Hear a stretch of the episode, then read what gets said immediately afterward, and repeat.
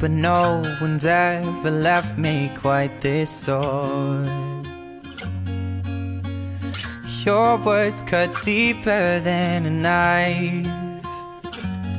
Now I need someone to breathe me back to life. Got a feeling that I'm going on. Olá, aqui é Heloísa e aqui é a Débora e hoje iremos falar sobre o conto Venha Ver o Pôr do Sol de Lígia Fagundes Teles. Para entendermos melhor sobre esse conto, a Heloísa irá fazer um breve resumo para vocês se aprofundarem melhor.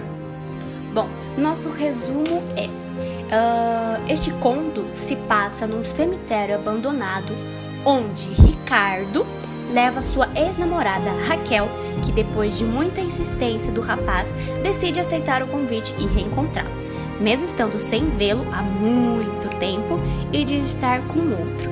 Ricardo escolhe o cemitério porque quer mostrar a Raquel o mais belo pôr do sol que já viu na vida, mas enquanto os dois caminham pelo cemitério, Ricardo, que inicialmente parece ser apenas mais um caso clássico de coração partido, quer que rever uma ex para saber se ainda tem chance. Adquire um tom mórbido falando de seus familiares que já morreram e que ali se encontram enterrados e fazendo reflexões sobre o abandono do cemitério e a morte. E assim os dois vão caminhando e conversando, rumo a um final surpreendente. Agora a Débora vai falar um pouquinho quais são os personagens principais. Temos como personagens principais a Raquel, o Ricardo e a Marília Emília. Para entendermos um pouquinho melhor sobre esse conto, eu vou, irei perguntar para a Heloísa é, algumas coisas associadas para vocês terem uma melhor experiência. É, Heloísa, a ideia de Ricardo inicialmente causa um choque em nós, leitores, em ver um pôr do sol no cemitério. Portanto, a autora utiliza argumentos para nos tranquilizar. Você pode me dizer quais são eles? Posso sim. São eles, na tranquilidade que ele passa diante dos seus sentimentos de solidão e saudade do seu relacionamento com Raquel. Agora eu vou perguntar para Débora o como Ricardo convence sua ex-namorada a entrar na catacumba.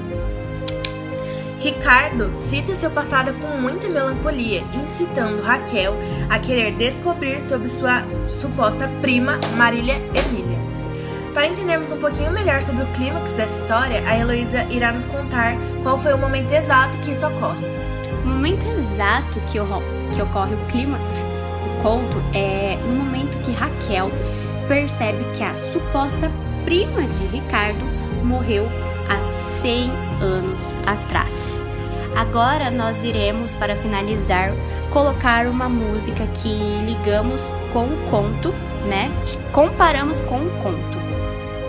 Obrigada pela audiência e tenham a oportunidade de conhecer esse conto tão belo e que causa tanto suspense em nós leitores. Obrigada e até a próxima.